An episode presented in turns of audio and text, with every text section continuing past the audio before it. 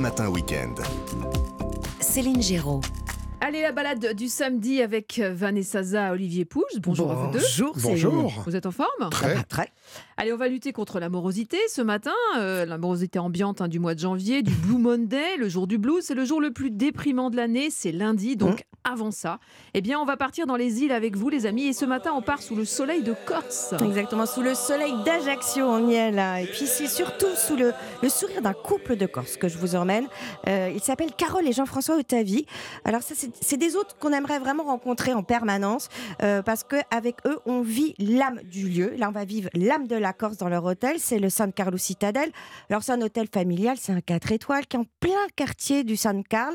Euh, San Carl, c'est le berceau de la ville d'Ajaccio. On est à deux minutes du Vieux-Port, Tenero aussi.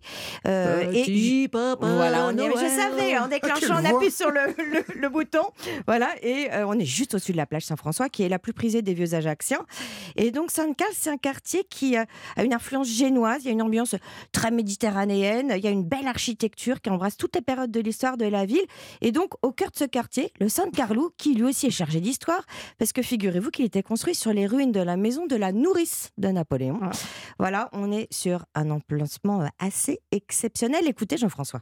Nous sommes en emprise directe euh, sur les remparts de la citadelle avec une vue pleine mer, c'est-à-dire que nous avons une vue euh, qui passe au-dessus de la citadelle. On a l'impression du cinquième étage, on a l'impression qu'on peut toucher les remparts parce qu'en plus euh, elle est vraiment toute proche, il n'y a que la route qui nous sépare et par-dessus cette citadelle, euh, on a une ouverture sur la mer avec une très large vision sur le golfe d'Ajaccio.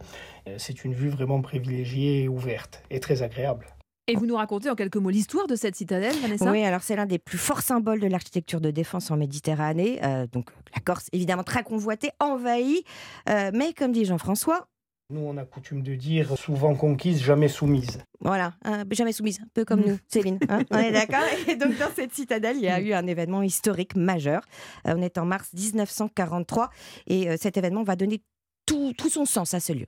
Il y a eu le suicide d'un grand résistant qui se nommait Fred Scamarogne, qui a été arrêté et torturé euh, par les Italiens pendant la guerre de 39-45, et qui donc, pour ne pas parler, s'est suicidé dans sa cellule euh, en écrivant avec son sang euh, sur les murs de sa cellule Je n'ai pas parlé, vive de Gaulle, vive la France.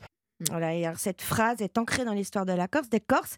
Euh, il va devenir le symbole de la résistance, hein, de, de la liberté, et doublement fort, hein, Céline, puisque la Corse a été euh, le premier département français libéré euh, le 9 septembre 43. Ah, On en apprend des choses, hein Bien sûr, et comme chaque matin, Mmh. dans, dans les balades, euh, notamment celle du samedi, un autre site culturel à nous suggérer Oh, bah, Le Palais Fèche, évidemment, et on écoute encore Jean-François, qui est notre guide aujourd'hui.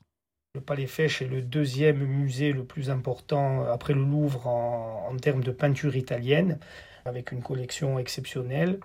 Et au sein du Palais Fèche, on retrouve euh, la chapelle impériale dans laquelle sont enterrés euh, les parents de Napoléon et l'oncle de Napoléon Ier, qui était le cardinal Fèche. Voilà, donc entre autres, hein, évidemment. Et pour info, l'hôtel San Carlo organise justement des week-ends thématiques patrimoine donc euh, et, culture.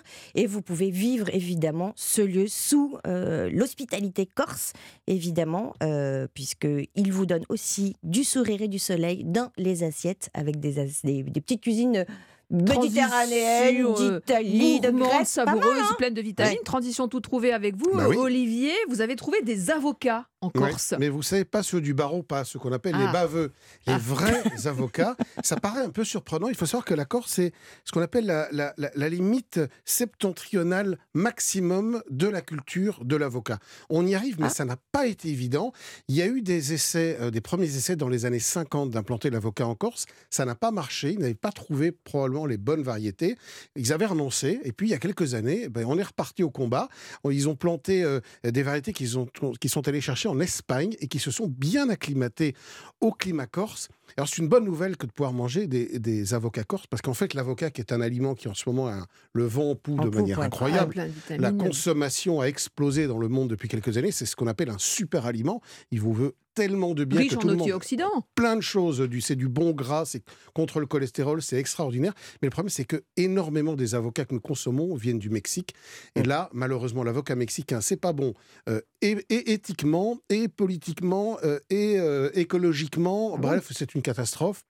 D'abord parce qu'on déforeste pour planter des avocatiers, qu'on utilise énormément de ressources d'eau, privant la population des ressources dont elles ont besoin. C'est 1000 litres d'eau qu'il faut au Mexique pour faire Ah, un kilo d'avocat. C'est colossal. Et que toute cette production d'avocats, elle est tombée sous la coupe réglée des mafias et notamment des narcotrafiquants. Donc là en Corse, pas du tout. C'est du bon avocat bio le plus souvent et qui est fait euh, euh, sans aller pomper dans des réserves d'eau parce qu'il pleut suffisamment en Corse. Une petite recette peut-être Eh avec ben, des pourquoi avocats. pas un millefeuille de saison, Ah. avocat, betterave, saumon. Ah, Voilà. Vous, alors, l'avocat, il, y a un- il a une spécificité, c'est un fruit climactérique.